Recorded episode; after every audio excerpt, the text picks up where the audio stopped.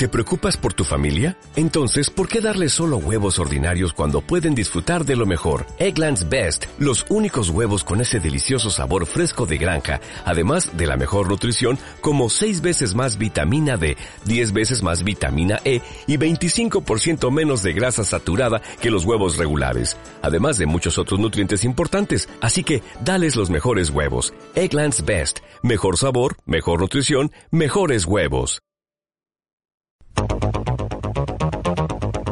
En Radio Guatapurí conozcamos los indicadores económicos. Y la tasa representativa del mercado termina esta semana en 2.857 pesos con 88 centavos. El euro está a 3.519 pesos. En casas de cambio el dólar se compra a 2.784 pesos y se vende a 2.956. El petróleo en el, barril WTI de referencia para Colombia está a 64 dólares con 65 centavos. Sube 0.54% con relación a la jornada de ayer. El café colombiano por su parte baja pierde 0.34% en la bolsa de Nueva, York y queda a un dólar con 18 centavos. La ETF sigue estable a 4.99%. En el caso de las acciones, las más transadas ayer fueron Ecopetrol, Semargos, Preferencial Bancolombia, Grupo Sura y Corfi Colombiana. La acción más transada de todas fue Ecopetrol, que perdió 4.73%, se devolvió y quedó a 2.620 pesos. La acción más valorada fue la preferencial de Corfi colombiana que subió 4.5% y cerró a 20.900 pesos. Nuestros principales indicadores económicos en la tribuna del Cesar.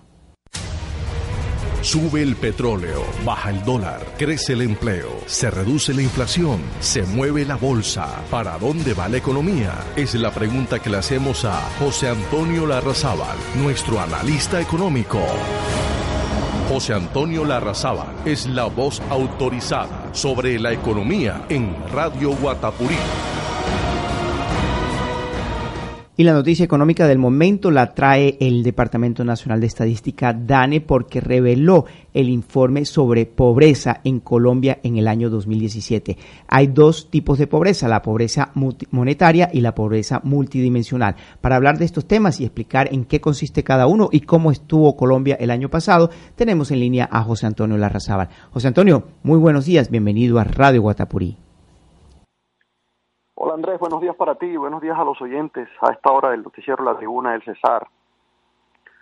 Andrés, el DANE eh, revela el índice de pobreza para el año 2017 y primero hay que indicar que eh, hay una buena noticia porque eh, el índice muestra una rebaja en pobreza, una disminución de pobreza y eso es positivo, además porque eh, frente al 2016 eh, la noticia no era muy buena porque en el 2016 había aumentado.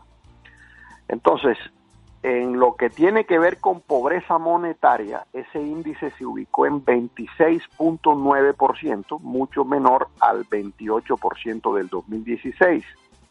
¿Qué quiere decir esa cifra de 26.9%?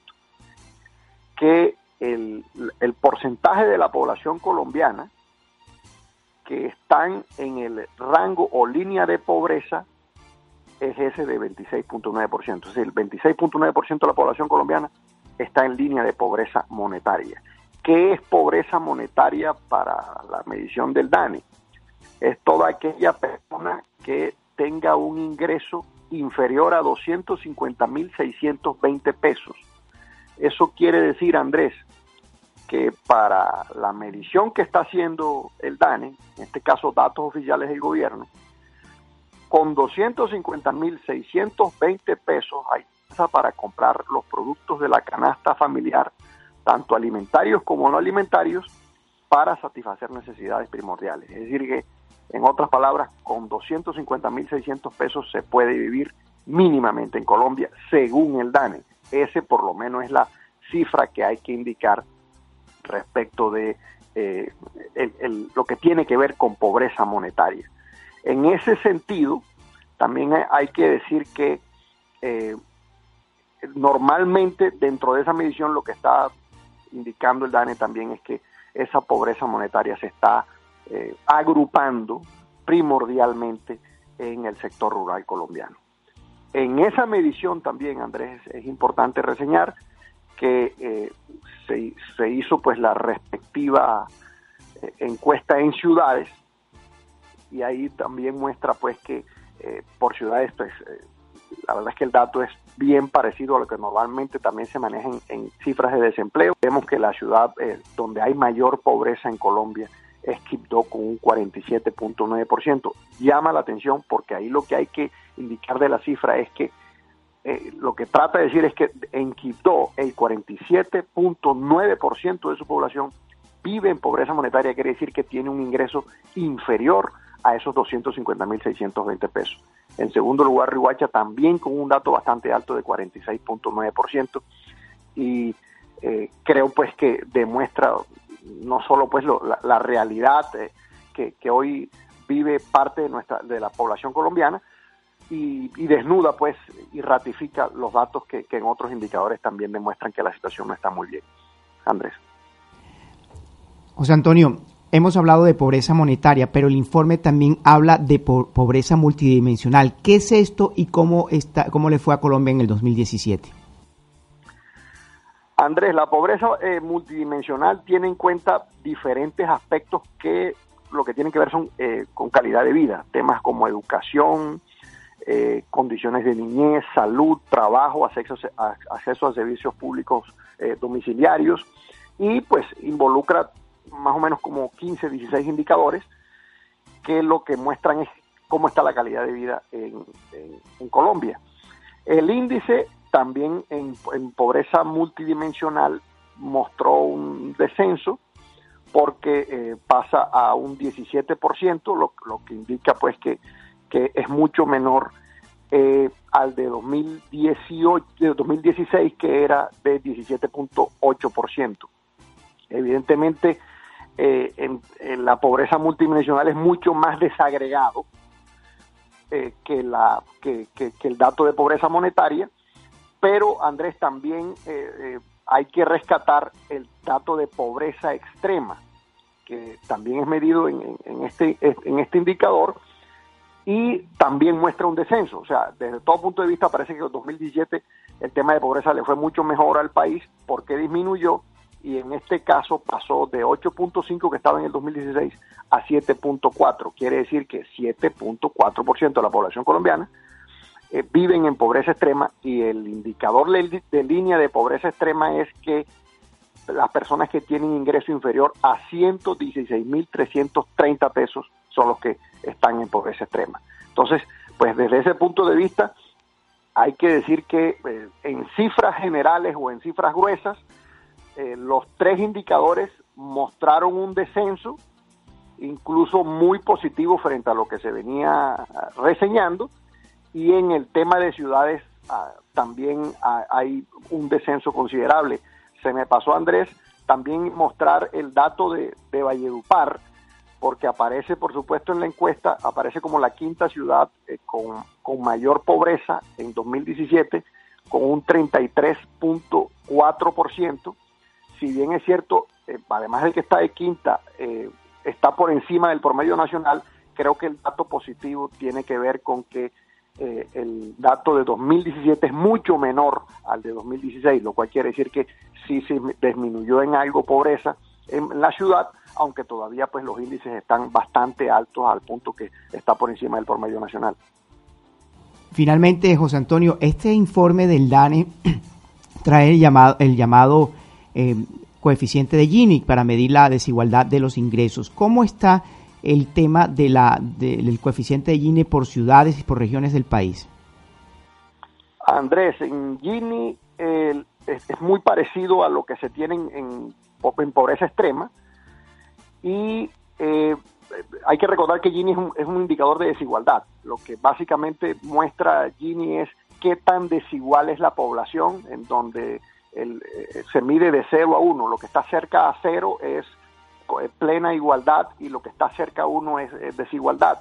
Y en ese, en ese tema del coeficiente Gini, vemos también que, por supuesto, Quito y Rihuacha son las dos ciudades más desiguales del país eh, con una pues, puntuación alta, pero llama la atención que Bogotá, que en pobreza monetaria es de las más bajas, en coeficiente Gini es de las más altas, es la tercera más alta, y eso lo que muestra es pues que hay una absoluta desigualdad en, eh, en, lo que tiene que ver con ingresos en Bogotá. Ahí eh, Valledupar digamos que está más o menos en, la mitad, está puesto 12, eh, indicando pues que si bien es, eh, si bien es cierto, tiene un, Gini todavía alto, pues por lo menos está dentro del promedio que, se está manejando en, en ciudades en Colombia. Ahí quien maneja eh, el coeficiente Gini más bajo en Colombia es la ciudad de Pereira y seguido por Bucaramanga, eh, pues, muy muy de cerca. Pero sin embargo, Andrés, hay que indicar que Gini lo que muestra es que todavía hay muchísima desigualdad en Colombia porque es alto. Eh, por ejemplo, Pereira, que es de la ciudad con, con menor coeficiente Gini, tiene un, coeficiente de 0.4 eso todavía es bastante alto para lo que se mide y, por supuesto lo que muestra es que definitivamente en materia de ingresos y en materia de, eh, eh, desigualdad, por supuesto, hay muchísimo trabajo que hacer eh, en la medida en que ese coeficiente lo que está demostrando es que no estamos bien. ¿Algo más que agregar para este análisis? No, Andrés, a mí me parece que eso es una radiografía apenas lógica de lo que viene sucediendo me parece positivo el hecho de que el dato por lo menos esté disminuyendo frente a lo que se dio en 2016 en líneas generales, pero frente a la disminución creo que varios editorialistas, tanto Portafolio como La República o El Espectador, indican lo mismo, hay muchísimo trabajo por hacer. El tema, pues si bien es cierto, hay que aplaudir que se disminuyó, estamos muy lejos de, de, información o de indicadores que sean por lo menos comparables con, con países pares nuestros y lo que indica es que todavía la pobreza, digamos que es, es un tema que hay que toda, trabajarle muchísimo más desde una perspectiva de, de, políticas a largo plazo que logren consolidar eh, la disminución de este índice, Andrés. José Antonio, muchísimas gracias. Le deseamos un feliz día y un, rest, un, un buen comienzo de fin de semana. Gracias, Andrés, y muy buen día para todos.